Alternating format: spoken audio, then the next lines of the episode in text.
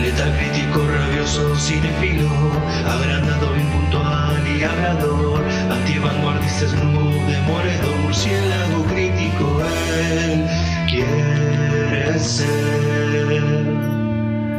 Buenos días, buenas tardes, buenas noches, bueno, lo que sea que estén teniendo. Bienvenidos a otro podcast del ámbito de murciélago. El día de hoy hablemos de la peli del año 2019 dirigida por John Lee Hancock y escrita por John Fusco. Emboscada final, por supuesto. Protagonizada por Kevin Costner, Woody Harrelson, Kathy Bates, Kim Dickens, John Carroll Lynch, Thomas Mann, entre otros.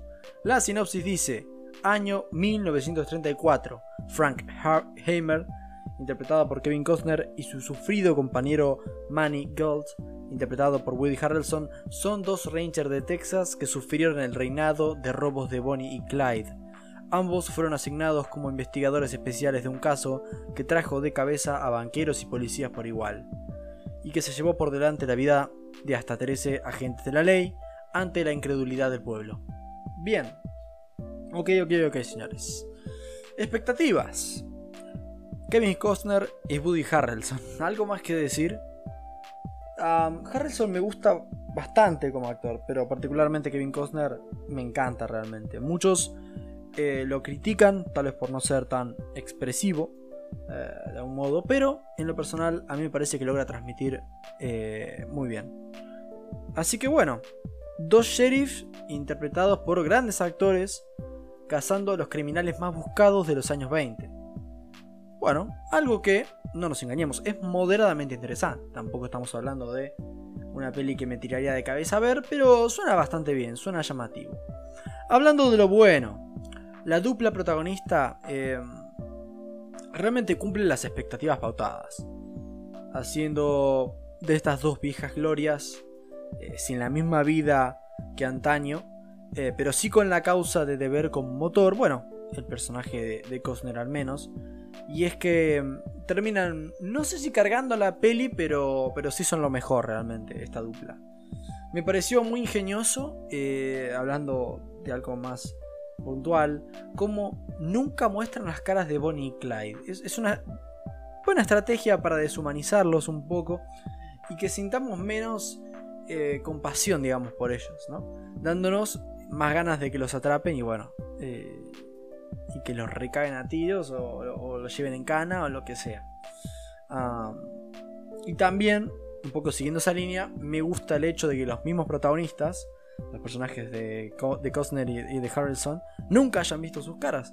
No saben quiénes son. O sea, realmente, más allá de las descripciones que da la gente, no los han visto. Y, tiene sentido, porque realmente creo que eh, si no eres aliado de Bonnie Clyde, estabas muerto. Eh, si los o sea, si llegas a ver la cara y sin ser un aliado, eh, estabas muerto.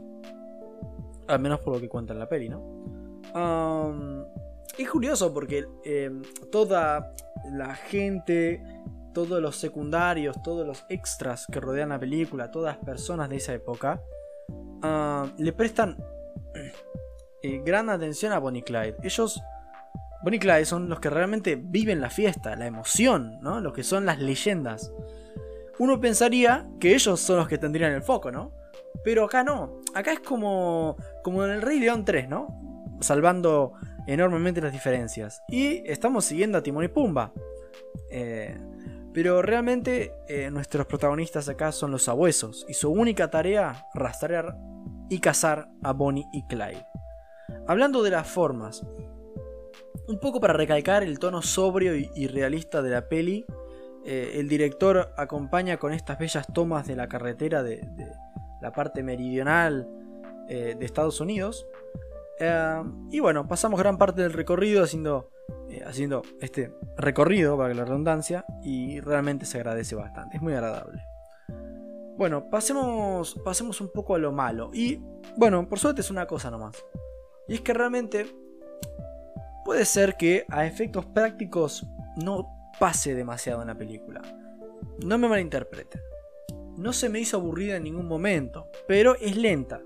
Y si tuviera que rememorar momentos. Eh, son pocos los que se me vienen a la cabeza.